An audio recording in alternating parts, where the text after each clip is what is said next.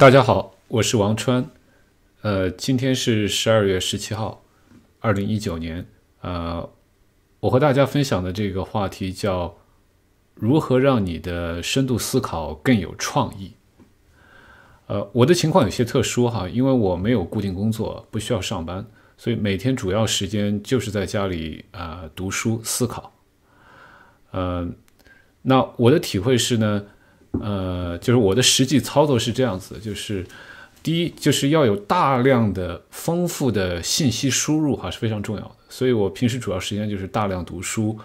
啊，读这个 Twitter、YouTube、微博，还有 Amazon 的 Kindle 啊。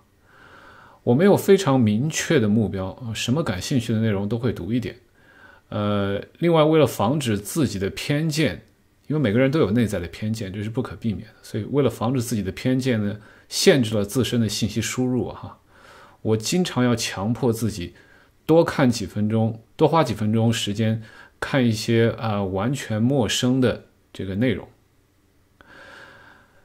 呃，有的时候呢，啊，读书啊一两个小时之后就会犯困，那么困了以后呢，我就会躺在垫子上哈，听那个 YouTube 的视频，那么听着听着很自然就睡着了。嗯，有的时候哪怕就只是睡了十几分钟、二十分钟，哈，就自然醒了。关键是醒了以后，哈，人的精神特别好，就是感到这个大脑特别这个神清气爽，那个那个特别清醒的这种感觉，哈。所以呢，啊，我听别人抱怨什么，有的时候听一些啊同龄人抱怨失眠呐、神经衰弱这种问题，常会有一种呃不知有憾、无论未尽的感觉，哈。呃，但是我是极力推荐。就是大家这个要解决睡眠不好的这个最好的方法就是躺着，然后听这个听这个 YouTube 的或者是什么这种啊知识类的这种视频，听着听着就睡着了。就像你看，经常看这个电视上很呃很多开会现场就睡着，所以就是嗯就是这是这个解决失眠的最好的方法。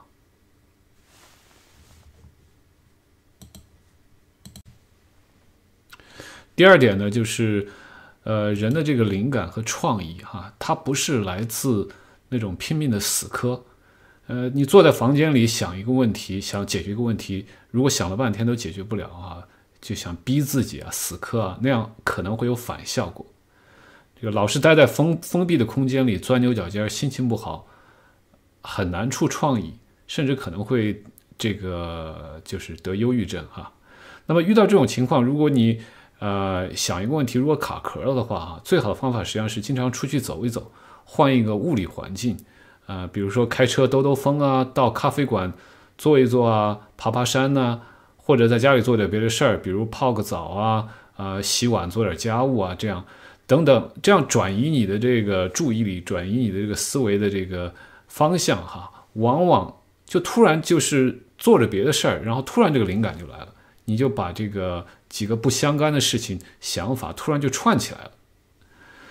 这个有一个好的物理环境啊，容易刺激思考，尤其是有那种有一个啊很好的一个比较开阔的这个视野哈，然后你的眼睛看到的这些景致是远近有层次感，这样大脑会觉得很放松，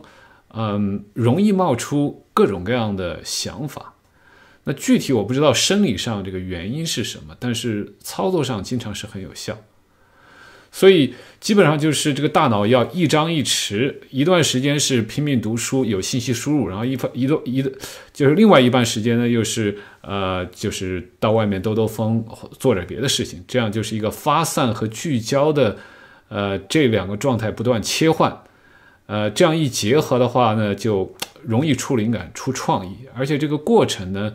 啊，没有那么痛苦，会比较有趣。那第三点呢，就是，嗯，我是经常会把一些碎片化的思考，哈，想到了什么，然后马上随手把它记下来。比如，如果在开着车的时候想到什么东西，那么，呃，就很快会开到路边把它停下来，然后就随手把它记下来，发到微博啊或者推特上发一下，呃，也算是自己给自己的一个笔记。这些碎片化的思考积累多了，时间长了，就可以自然而然的，呃，把他们给串起来。就普通的传统人的这个工作方式哈，他要写文章，通常都是先上面有个提纲，再写再写文章。这个领导给你安排一个任务，叫你干什么，然后你再去这个你再去做，这是一种自上而下的工作方式哈，操作起来很痛苦，因为有的时候你是巧妇难为无米之炊，实际上效果并不是很好。所以我的经验是，先积累大量碎片式的感悟，哈，积累到一定规模，它会自然而然的，你突然灵感来了，把这些事情串起来，你就梳理出主要的这个逻辑，你就自下而上的形成一篇文章。包括我现在做视频也是如此，有什么想想法，先随手写一点，然后录一段，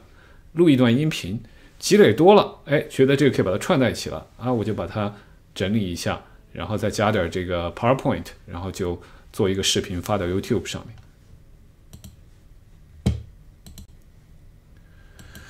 那第四点呢，就是呃，需要有来自外界的一个开放的、频繁的反馈，这样才可以刺激创意，形成良性循环。呃，有的人他喜欢写书哈，但是写书的周期太长，而且你很长时间没有外界的反馈哈，这样，呃，没有反馈，有的时候很难有这种愉悦感，很难坚持坚持下去。我我个人现在比较喜欢发微博哈，主要是因为因为我现在也也有个 Twitter 和这个 YouTube 的账户，但是粉丝数目目前还不是很多。呃，我这个微博的粉丝数目已经接近三十三万了。呃，即使假设这里面有百分之八十是假账号或者什么僵尸粉的话，但是估计也有六万多是真人。那这些这个粉丝的话，也常常可以给我一些有价值的反馈，有一些我没有想到的东西。所以我个人体会是，开始刷微博的时候，哈，很长一段时间写的呃写的东西呢，没有人搭理。但是当那个粉丝数目如果超过一万以上的话，就开始慢慢有点意思了。有的时候会哎。呃，一个不认识的人突然给我一个呃很有趣的一个评论啊，我觉得这个很有意思，这样我也就更有动力去发这个呃去这个刷微博。就是说粉丝数超过一万以后，只要你不断的持续输入有输出有价值的内容，然后呢你也会得到反馈，这样进入一个良性循环，就会加速发展，自己也更有乐趣。所以我现在做这个 YouTube 和 Twitter 也是这个目的，希望能够。获得更多粉丝，然后能够获得更多有益的反馈，这样进入一个良性循环。但是估计需要这个粉丝数目积累到一万以上的话，才能一万相当于一个临界点吧。要过了一万点以后，一万以上的话，才能够进入这种啊有反馈的良性循环。呃，那今天就这个话题就讲到这里，欢迎大家关注我的新浪微博。我的微新浪微博是叫硅谷王川啊，你在推特上也可以搜到硅谷王川，嗯，就这样，谢谢，再见。